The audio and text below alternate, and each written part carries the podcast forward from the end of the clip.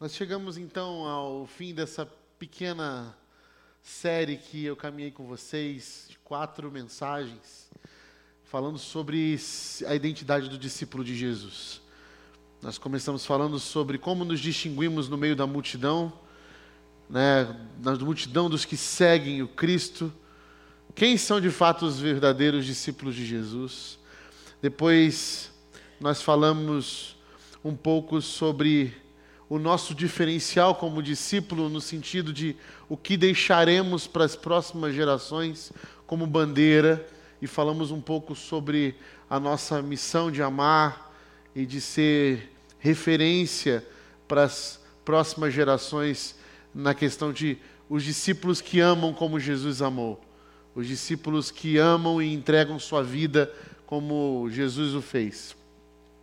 E falamos também sobre a importância desse discípulo de Jesus, de fato, que tem uma experiência real, verdadeira com o Cristo vivo e ressurreto, e não apenas sabe quem é o Cristo, conhece, crê, é, estuda, mas tem uma experiência sobrenatural, real com o Cristo. Toca em Cristo todos os dias e é tocado por Ele, e é transformado, é redimido, é purificado todos os dias ser tocado, para tocar em outras pessoas. E chegamos aqui nesse último passo que eu falo sobre a vocação do discípulo de Jesus.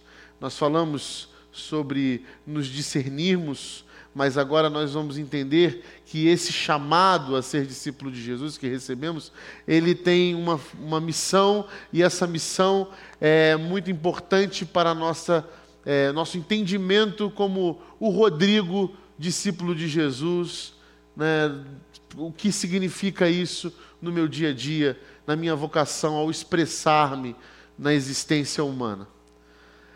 E é muito interessante encerrar com esse, esse, essa parte da mensagem, porque é, vivemos num século em que sofremos das muitas doenças da, da alma, né? as doenças que afetam nossa identidade, afetam é, quem nós somos, em perguntas que antes eram meramente do campo acadêmico-filosófico, acabam tomando a nossa existência. Então, quero ler com vocês a carta de Pedro, a primeira carta de Pedro, capítulo 4. Eu quero ler apenas um versículo com os irmãos, com as irmãs. 1 Pedro, capítulo 4, versículo 10. Diz assim a palavra de Deus, 1 Pedro 4, 10. Cada um exerça o dom que recebeu para servir os outros, administrando fielmente a graça de Deus em suas múltiplas formas. Cada um exerça o dom que recebeu para servir os outros, administrando fielmente a graça de Deus em suas múltiplas formas. Pai, obrigado pela tua mensagem e nos conduz através dela para o nosso entendimento e nossa transformação no nome de Jesus. Amém.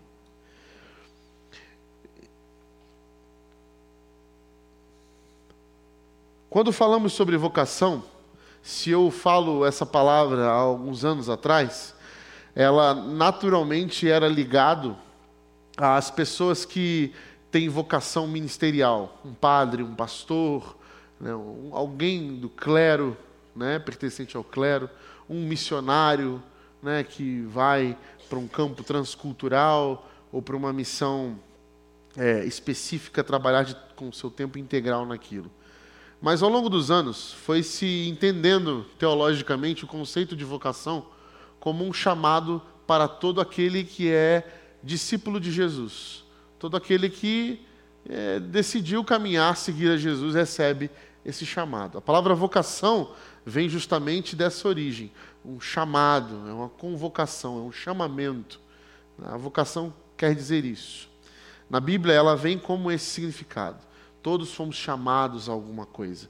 Todos fomos chamados para alguma coisa. E como eu ia dizendo, é, nós hoje vivemos uma grande, uma grande turbulência de sentidos e significados para a nossa vida.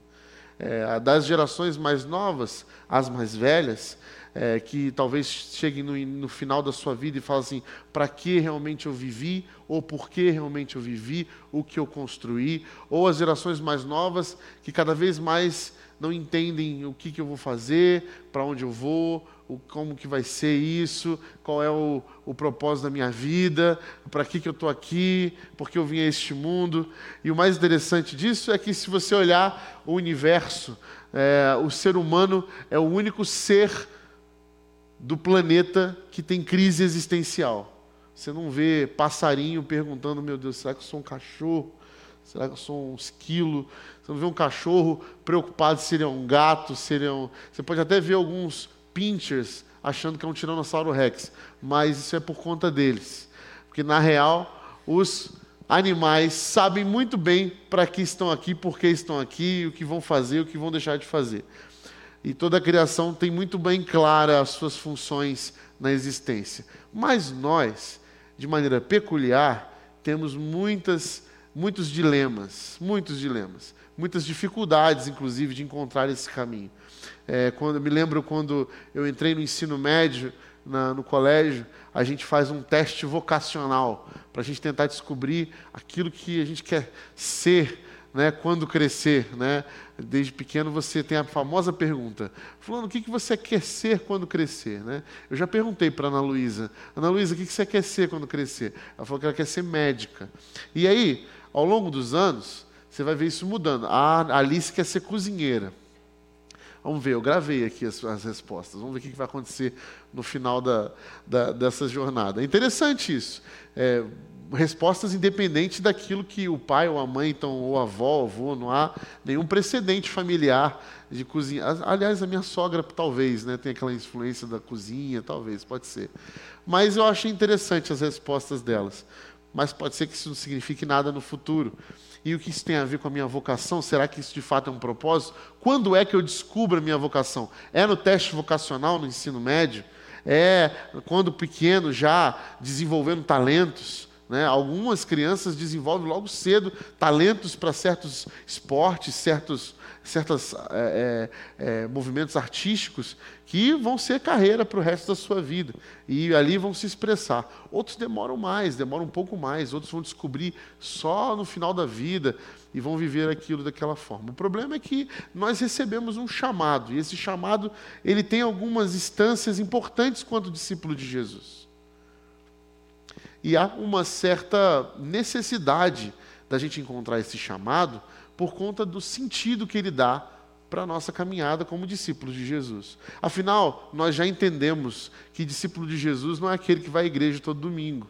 Nós já entendemos, nós já passamos por isso, nós já superamos isso. Discípulo de Jesus não é o que tem a melhor agenda eclesiástica, com mais presença, não é isso.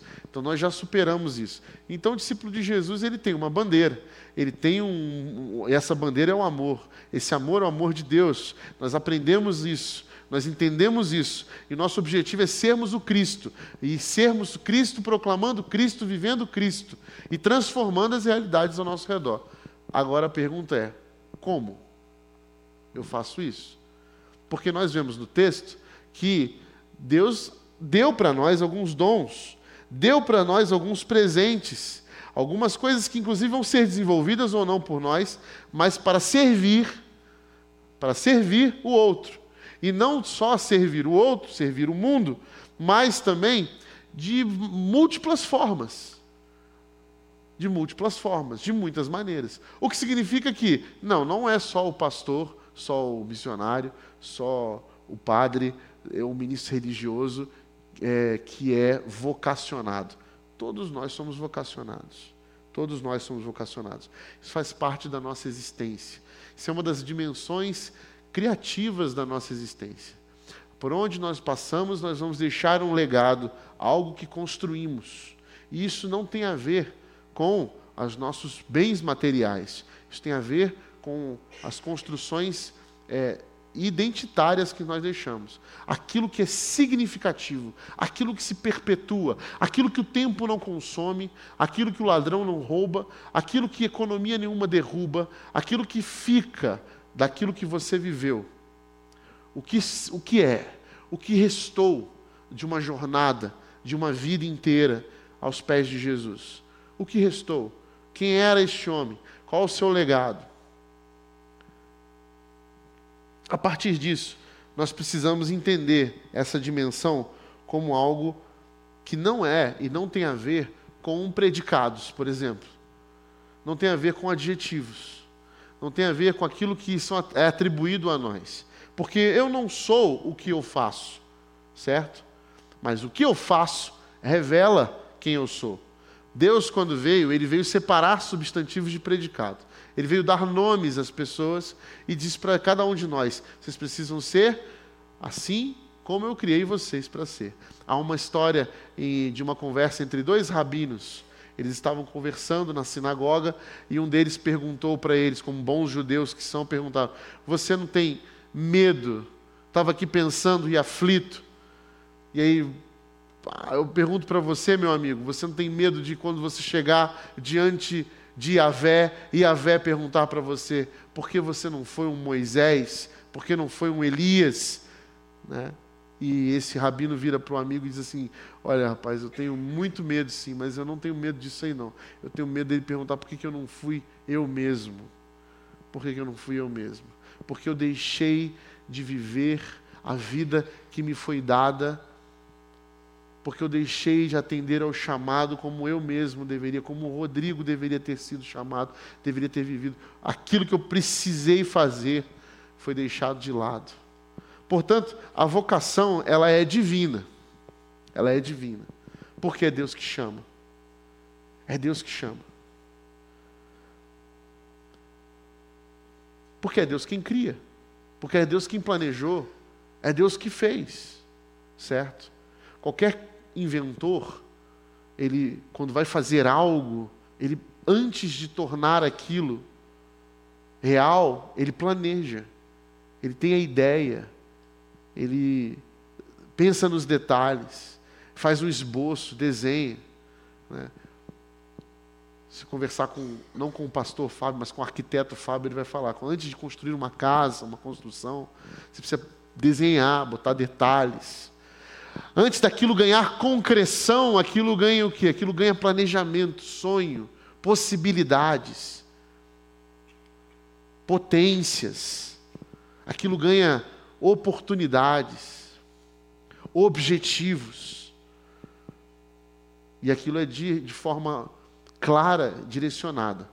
Então, é muito pertinente a todo discípulo de Jesus virar para Deus e dizer: Senhor, fui salvo por Jesus Cristo, sou seguidor de Jesus Cristo e quero ser como Jesus, quero amar como Jesus. Eu entendi, eu preciso ser igual a Ele, eu preciso chegar à estatura do varão perfeito. Essa é a minha missão como discípulo de Jesus. Agora, eu sei também, Senhor, que o Senhor me criou a imagem e semelhança de Deus. A imagem, a tua imagem e semelhança. Então, Senhor, para que eu fui criado? Qual é o teu propósito na minha vida? Qual é esse chamado? Para que eu fui feito? Porque senão a gente vai começar a ter algumas violências identitárias.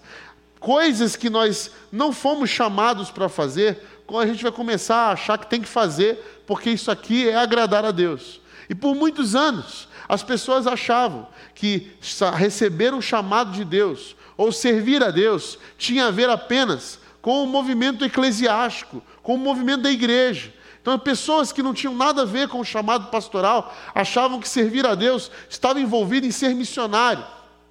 Muita gente largou suas faculdades, largou seus estudos para ir para campo missionário. Enquanto Deus não estava dizendo nada disso. Deus não estava mandando você largar aquilo que você estava estudando para você ser missionário, não sei aonde. E imagine, nós aplaudimos esses movimentos. Olha, eu já ouvi muito testemunho assim, gente. Olha, este estudante estava na Unicamp, no seu quinto ano de medicina, largou tudo e foi para Angola ser missionário. Poxa vida, Emiliano, podia ter tido um médico formado em Angola né? junto com outros médicos em Angola, trabalhando lá, mas o cara interrompeu. É como se Deus fosse não, termina a faculdade, meu querido. Termina porque eu te chamei para isso, você está se expressando. Então, há uma confusão na hora de se perguntar as coisas, achando que existe um lugar, existem coisas sagradas que influenciam, inclusive, na minha vida, enquanto Deus está chamando você para servir o outro. Os dons que Ele te deu é para servir o mundo. Não que esse mundo esteja já convertido e agora eu vou servir só aqueles que são da fé. Não, é para servir este mundo mal que eu te chamei. É para servir esse mundo mal, esse mundo em trevas, esse mundo em ruínas. Eu chamei vocês, discípulos de Jesus, para isso. Então, o chamado, a vocação divina tem essas dimensões. A vocação primária é que nós toma, tornamos semelhantes a Jesus Cristo tendo intimidade com Deus, a formação de Cristo em nós é a nossa piedade, e a secundária é o nosso compromisso ministerial com o reino de Deus. O que significa isso? Jesus inaugurou o reino de Deus. Ele veio dizer: Olha, está, estou aqui inaugurando algo que virá em plenitude e que agora é responsabilidade de vocês manifestar esse espaço de beleza, de justiça, de amor, de bondade.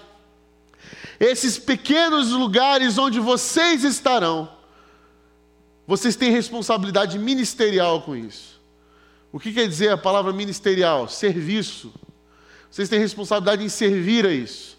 Com o quê? Com os dons, com os talentos. Que dons são esses? Inteligência. Inteligência. Às vezes você vai ter um talento a mais no manuseio de coisas. Você vai ter a mão firme melhor que a outra para desenhar, para escrever. Você vai ter a criatividade, sua imaginação é mais fértil que a do outro irmão, o seu é mais rápido em cálculo. Tudo isso vai revelando um pouco daquilo que Deus quer usar em você. Tudo isso vai ajudando você a se descobrir como discípulo.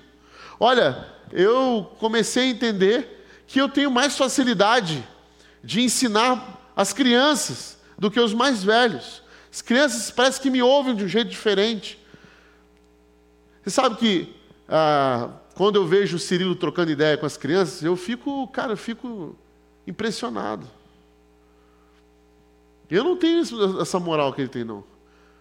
Ele vai, ele conversa, tal, a criança fica, tal. Ele...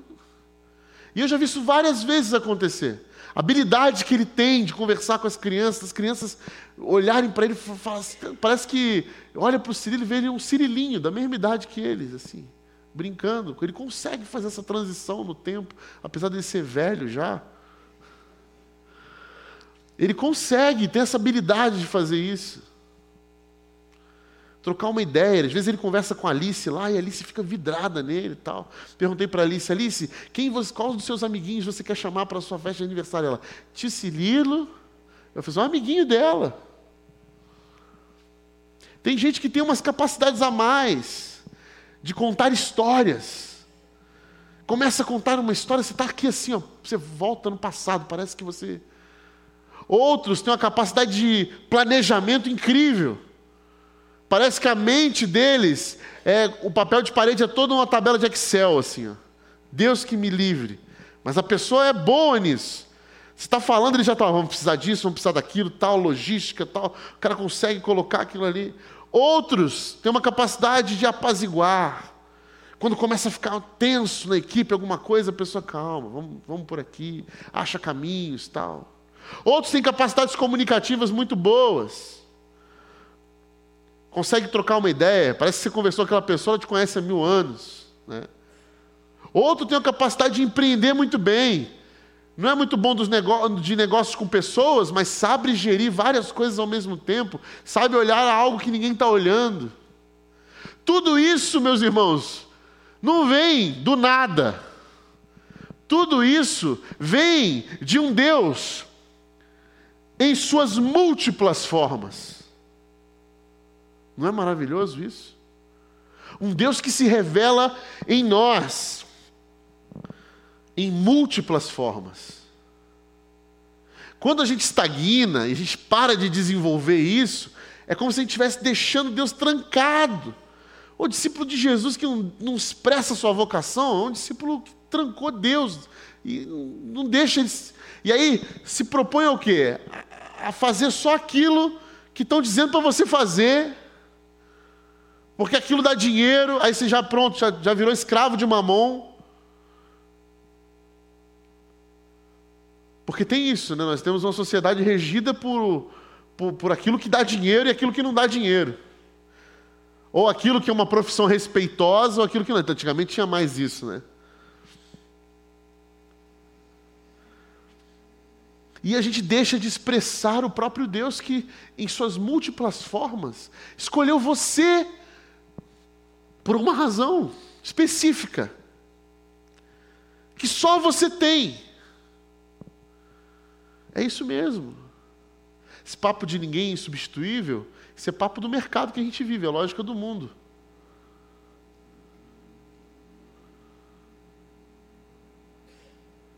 Nós somos únicos no universo.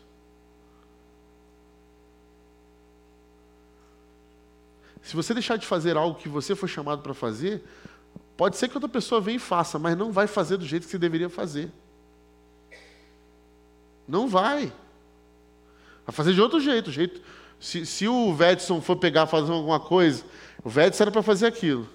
Era ele, Deus chamou ele. Aí o Vedson não quero fazer, não vou fazer, me recusa a fazer, Senhor. E aí Deus, tá bom, então faz o Rodrigo. Eu vou fazer de um jeito, vai acontecer, mas não vai ser do jeito que o Vedson foi. E o Vedson vai ficar olhando, poxa, mas se eu tivesse feito, eu fazia totalmente diferente do que o Rodrigo ia fazer. E, eu... e aí a tristeza vai bater, vai dar aquela. Porque eu perdi a oportunidade de ser aquilo que Deus está querendo que eu fosse. Eu mesmo, redimido, agora, pronto, disposto. É a maneira, a vocação é a maneira como Deus se expressa através de você. E Deus, meus irmãos, é múltiplo e inteligente. Essa multiforme graça de Deus que a gente vê, não é uma só palavra bonita, ela é porque realmente ela se expressa de maneiras muito peculiares e diferentes. Então nós precisamos entender qual é o nosso lugar nesse corpo. Às vezes a gente olha para a igreja, a gente acha que só o que tem que serve a Deus, a vocação divina, é, é música, palavra, e é o que sobrou para mim. Sobrou para mim ficar na câmera. O problema é que isso aqui é um ambiente da fé, dos rituais religiosos cristãos, muito pequeno. Aqui acontece 10%, talvez, nem isso, do que a fé cristã nos chama a ser. Durante todos os outros dias, nós estamos com muitas oportunidades de manifestar a multiforme graça de Deus. E Deus está assim empolgado, é hoje, nós vamos lá. Olha quantos quanto discípulos de Jesus estão aí, multi-inteligentes, para fazer as coisas acontecerem.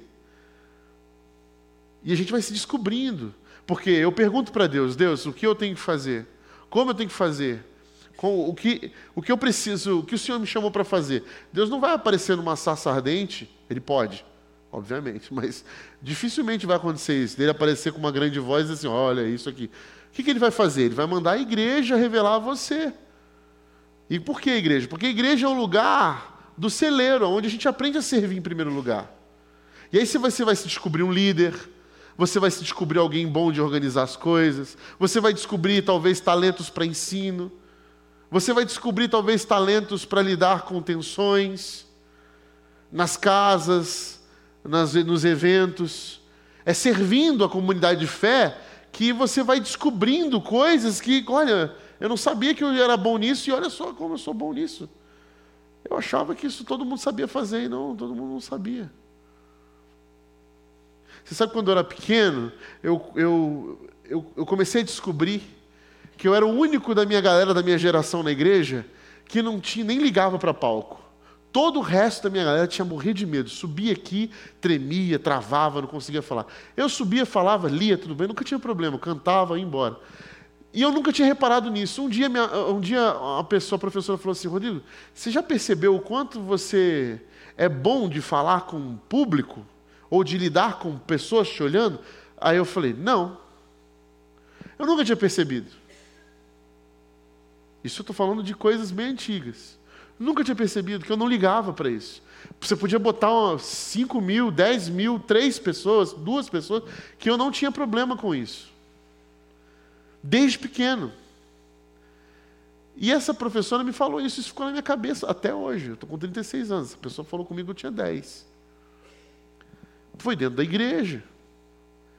Foi dentro da igreja que eu digo, não dentro do espaço desse, foi dentro da comunidade, das relações de afeto. Às vezes você está se descobrindo, aí você vai trabalhar numa profissão e você não sabe muito bem se aquela profissão vai te dar alguma coisa, vai te ensinar alguma coisa, mas provavelmente Deus quer falar com você naquela profissão e vai te mostrar alguma questão lá. Vai te mostrar que talvez você é bom em alguma coisa, é ruim em outra. Às vezes a gente fica bravo, nossa, não, não recebi a oportunidade que eu queria naquele lugar, mas às vezes aquilo está te mostrando que talvez não seja aquele caminho bom, mas aquilo desenvolveu você para outros lugares. Porque o discípulo de Jesus está o, o tempo todo entendendo que eu preciso encontrar isso. Encontrar um jeito de, de expressar Deus em que abençoe pessoas cada vez mais. Então a vocação ela é divina, a vocação ela é pessoal e intransferível. Ela é sua. Até porque, se você pensar que os seus filhos, por exemplo, os seus filhos espirituais, os seus filhos sanguíneos, são uma responsabilidade sua, pensa, só eu, sou, eu, eu fui chamado para ser pai do Lucas, da Nalu e da Alice. Se eu não for, não atender esse chamado, qualquer, eu tenho certeza que haverá, surgirão outros pais mas a minha vaga ali, aquilo que eu deveria ter sido, eu não, eu não fui. E aquilo ali vai pesar para mim na minha vocação. Assim também os meus, meus outros filhos criativos, os legados que eu vou deixando como discípulo de Jesus e os rastros de negligência sobre as responsabilidades que Deus foi me dando ao longo do caminho e eu não soube assumir responsabilidade sobre aquilo. Porque simplesmente negligenciei o serviço ou por dinheiro, ou por falta de tempo, ou porque não estava pronto, achei que não era hora, não era, ah, nunca é a hora, nunca é a hora. Nunca é a hora. Temos aí uma oportunidade, escola de líderes. Uma oportunidade para você abrir sua casa. E a gente fala, ninguém está chamando você para ser um grande líder teólogo que fale é, sobre toda a Bíblia na sua casa. Não, a gente está chamando você para abrir a sua casa. Para ser igreja lá. Pode ser que dê certo, pode ser que não dê certo. Aí aquela pessoa que, nossa, eu sempre quis isso, mas, mas essa palavra líder, ai, me dá até um comichão quando eu escuto líder. Qual é o medo? Imagina Josué, lá, Moisés morreu. Aí vem Deus, Josué, agora é a tua vez. Aí Josué, ih, esse negócio de ser líder não dá não, irmão. Pensa. Pensa Ananias, quando Deus aparece para ele e fala assim: Ananias, preciso que você vá lá pregar o evangelho para Saulo. Aí ele vira para Deus e fala assim: Saulo? Mas Saulo, aquele que matava cristão? Ele falou: É, esse aí. Mas então, Deus, mas eu sou cristão. Ele vai me matar. Não, não vou não, vou ficar aqui na minha casa. Manda outro. Eu, hein? Para que eu vou perder tempo com esse negócio? Manda o Rubens lá. Eu, e, e Ananias, não, Ananias falou assim: não, tá bom, senhor, eu vou lá, vamos lá. E chegou lá, pregou o evangelho para Saulo. Saulo se converteu e virou Paulo. E que a gente conhece Paulo. Nunca mais se escuta falar de Ananias na Bíblia. Mas todo mundo sabe que ele foi o cara que pregou o evangelho para Paulo. Por quê? Porque estava disposto. Entendeu sua vocação, entendeu o que ia fazer, entendeu que tinha que ir lá, estava pronto quando chegou no momento certo, na hora certa, fez, aconteceu.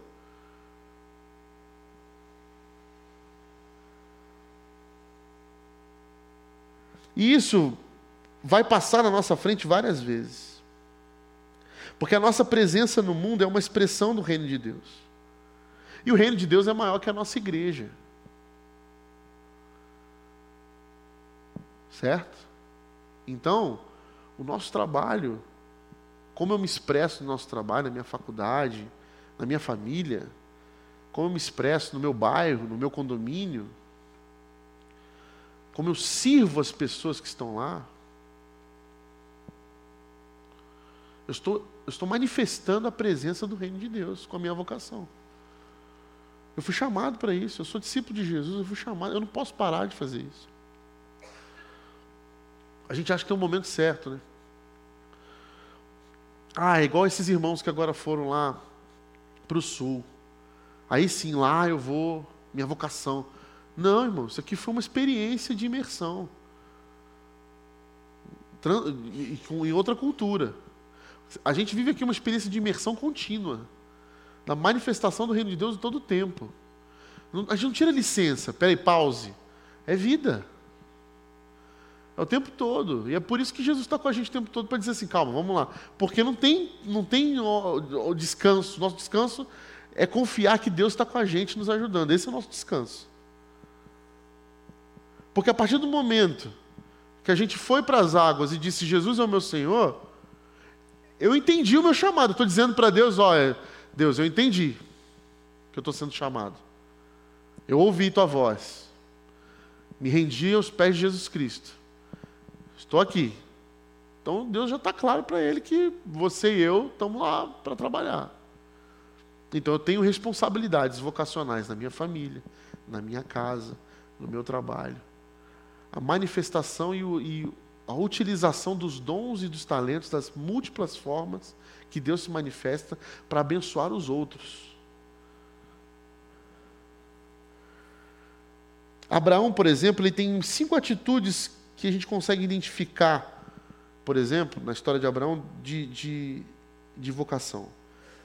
Primeiro, disponibilidade, agenda aberta.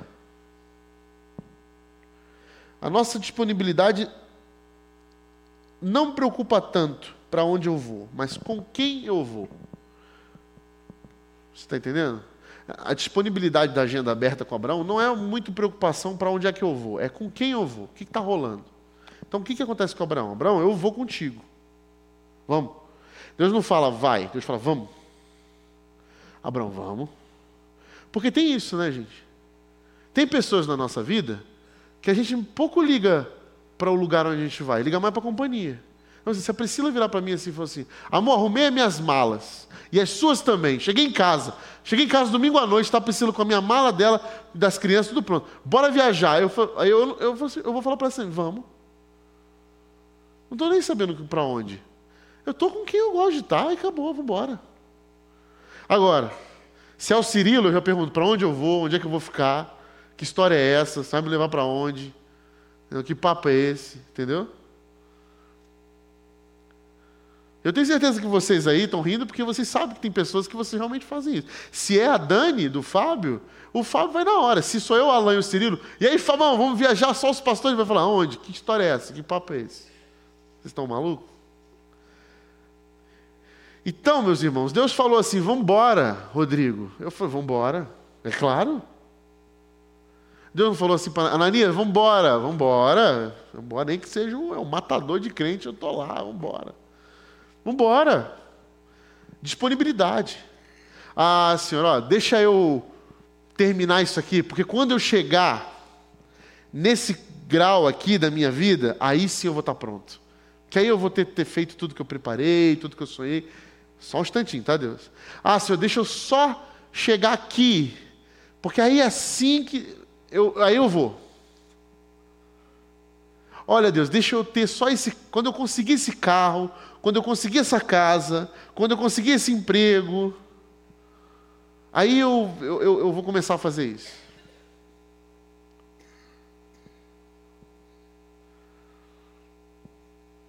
Segunda coisa, desprendimento. Ele, Abraão estava na terra dele. Ele fala: sai da, sai, da, sai da tua terra, sai da tua parentela, sai do meio dos seus parentes. É um exemplo na Bíblia que eu peguei, mas assim, isso é uma coisa impressionante, né? Você está desprendido, você vamos embora. Eu, eu entendo que quando Deus é, chama aqui, ó, se você tem alguma coisa que você tem medo de perder, essa coisa que você que você tem medo de perder, é ela que te tem e não você que tem a coisa, entendeu? Se você tem medo de perder qualquer coisa, é essa coisa que te tem, e não você que tem aquela coisa. Vocês entenderam? É difícil isso, né? Mas é real. Porque tudo aquilo que a gente tenta preservar com as nossas próprias mãos, ela se acaba. por isso o desprendimento de coisas ajuda a gente a entender um pouco do que é essa vocação divina. Entendeu? E não é loucuras. É coisas que fazem sentido para aquilo que você está vivendo. Porque às vezes a tua inércia já te enfeitiçou, já te deixou completamente estagnado e você está aí sem o próximo passo. Sensibilidade à voz. Porque quando Deus chama para andar com Ele, Ele não nos dá uma, um mapa. Ele fala no dia a dia, todo dia. Ouvir a voz do Senhor. O tempo que se chama hoje, todos os dias. Ele vai dar um roteiro para você e baixa aí, na nuvem. não, ele vai falar com você todo dia. E você tem que falar com ele todo dia para saber o que, que, significa isso. Estou dando esse passo, o que, que, tem a ver com isso? Dia após dia. Não é assim que Jesus ensinou? Dia após dia, tome a sua cruz. E o alimento? É o pão nosso de cada dia. E a comida, Deus? É o pão nosso de cada dia. Mas e se eu errar? A cada dia as minhas misericórdias. Deus gosta de trabalhar com o tempo que se chama hoje. Esse negócio na agenda de Deus, você colocar a agenda de Deus no planejamento muito futuro, ele vai falar: é hoje, irmão. É hoje, meu filho, minha filha. Vamos lá, hoje. O que temos para hoje? Como você tem desenvolvido o dom? Como a gente vai para. Como que a gente pode usar isso? É hoje. E ouvir pessoas é significativo para que a gente não saia fazendo loucura, achando que Deus me mandou e eu vou, igual o exemplo da faculdade, vou largar e vou fazer qualquer coisa. Calma. A vocação divina, ela é reconhecível. Ela é coletiva, as pessoas percebem. As pessoas olham e falam assim: isso tem a ver. Isso tem a ver. Faz sentido. Imagina eu, vocês, irmãos, chego aqui um dia, irmãos, eu estou me despedindo da igreja, foi um prazer, porque agora eu vou me tornar um jogador de futebol. Tá bom? Vocês vão olhar para mim e vão rir, como vocês estão fazendo agora. Não faz sentido nenhum. Você está maluco? Enlouqueceu. Entendeu? Ah, eu vou me tornar um comentarista de, de futebol. Piorou. Aí vai, vai, vai indo para outros lugares.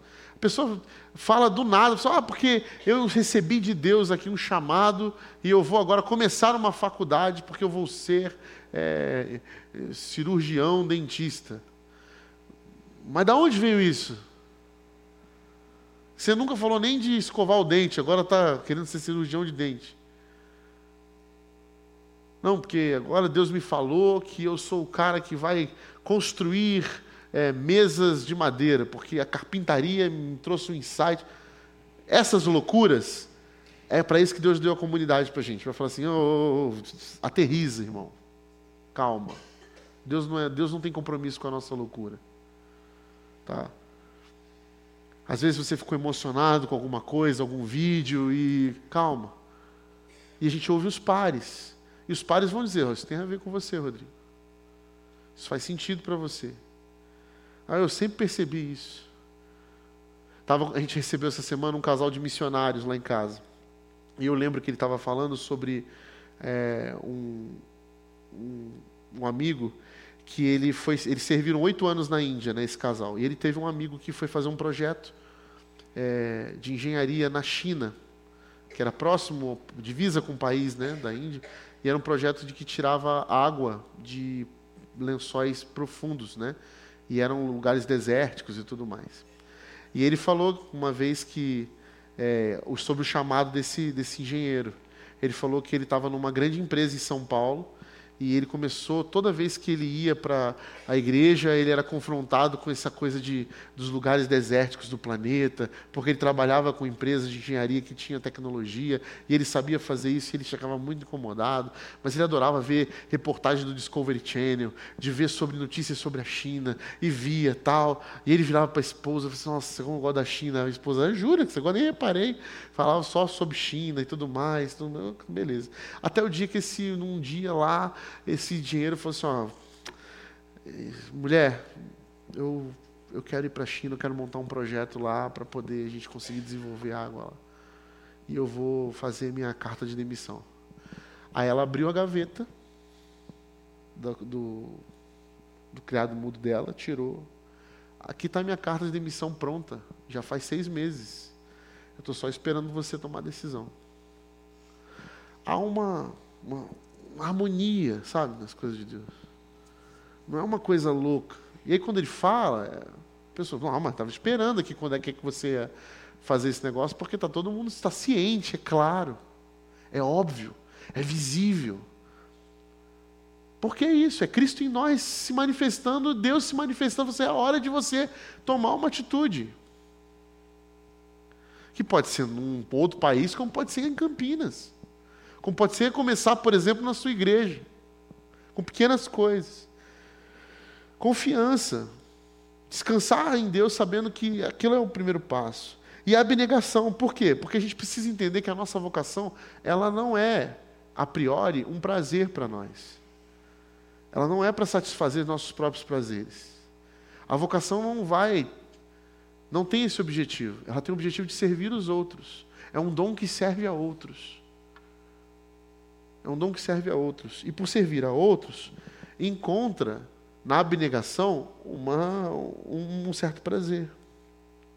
Todo mundo quer ter o sucesso que Paulo teve nas missões.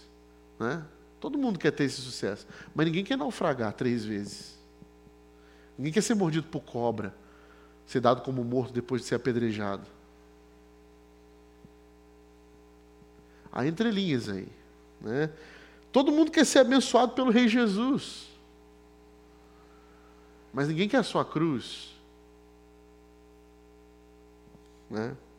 A nossa vocação tem a ver com o nosso prazer, tem a ver com a nossa obra com a obra redentora do nosso Senhor Jesus Cristo em nós.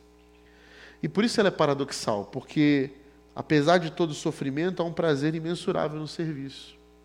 E eu encerro com esse texto de Atos 20, 24, que vai falar justamente sobre isso.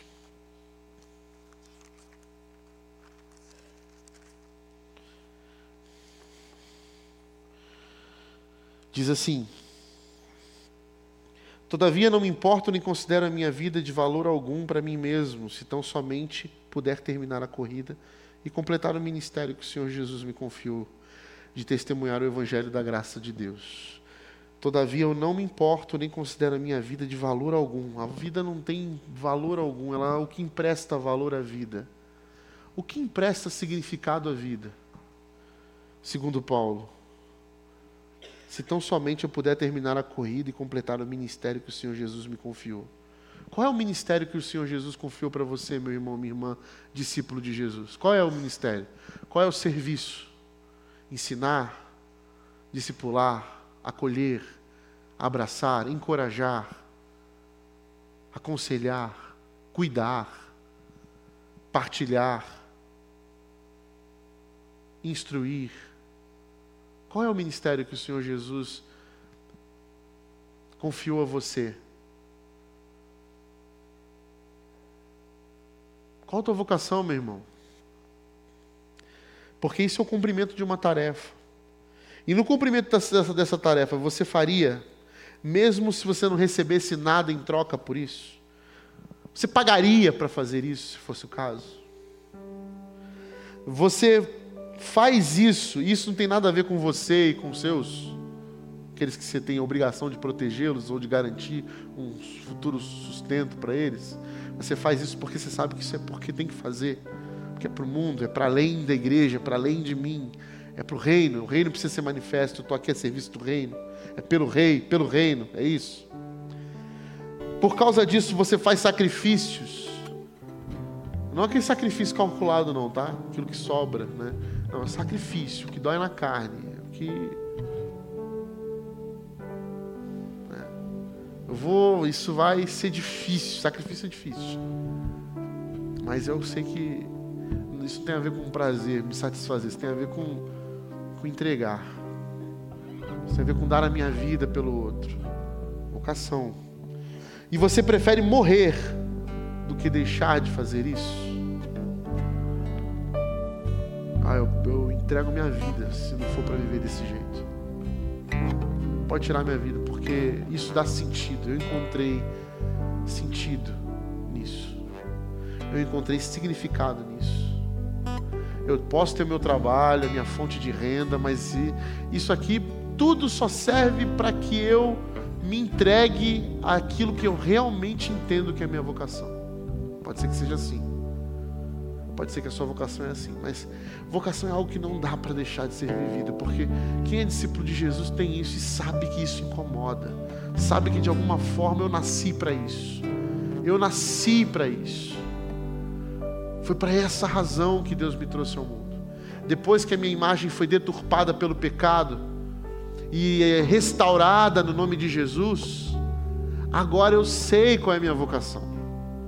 Eu encontrei sentido nisso. Eu preciso viver isso. Mas se toda vez eu negligenciar as oportunidades que Deus tem me dado, eu vou viver uma vida frustrada. Eu não estou falando de céu e inferno, tá, meus irmãos? Vamos sair dessa lógica. Eu estou falando sobre legado, sobre aquilo que transcende, aquilo que Sabe Estevão, no apedrejamento? Eu estou tomando pedrada, mas eu estou olhando para o céu e estou dizendo assim: é isso. Você está entendendo? Eu estou chegando no final da vida e eu estou certo de que. Estou certo daquilo que Paulo estava certo. Combati o bom combate, terminei a corrida, guardei a fé. Agora me está reservada a coroa da justiça que o Senhor, justo juiz, me dará naquele dia. E não somente a mim, mas também a todos os que amam a sua vida. Por essa causa também sofro, mas não me envergonho, porque sei que tenho crido estou bem certo que Ele é poderoso para guardar o meu tesouro até o dia final. É isso. Isso não é uma exclusividade daqueles que se aproximaram do clero como eu, como Fábio, como Laurence, como Fabão, como o Alan, como Cirilo, ou como outros pastores que você conhece. Isso não é um privilégio nosso, é um privilégio dos discípulos de Jesus. Todos vocês, todos vocês que são discípulos de Jesus. Você não é discípulo de Jesus ainda, eu oro para que um dia Deus te chame ou que você escute a voz de Deus para isso. E quando escutar, você se prepara, meu irmão, porque começa uma jornada de vida intensa em que você entendeu o sentido da sua vida. E você entendeu de fato que aquele que tentar salvar a sua vida, perdê-la, mas aquele que entregar sua vida em favor do outro, a achará, a encontrará. E aí você vai olhar para a cruz de Cristo, para a ressurreição e vai fazer, faz sentido. Por quê? Porque eu faria o mesmo. Que eu estou disposto a fazer o mesmo tomar a minha cruz, seguir a Jesus, ser o próprio Cristo, manifestando esse amor e essa graça todos os dias, até que Ele venha. E até lá, eu tenho certeza que a minha vida só é preciosa para mim se eu cumprir a carreira e o ministério, o serviço ao outro e ao mundo que o Senhor Jesus me confiou. Amém? Pai querido. Que essa seja a nossa oração. Que a nossa vida seja preciosa à medida em que vamos descobrindo, à medida que nos é revelada essa vocação que só o Senhor tem para nós. Revela-nos cada vez mais claro a nossa responsabilidade como discípulos seus. Porque foi para isso que nós nascemos para te adorar, foi para manifestar o seu amor e a sua presença aqui. Servir ao Rei ao Reino. Servir a este mundo com amor, com graça, entregando nossas vidas para a sua glória.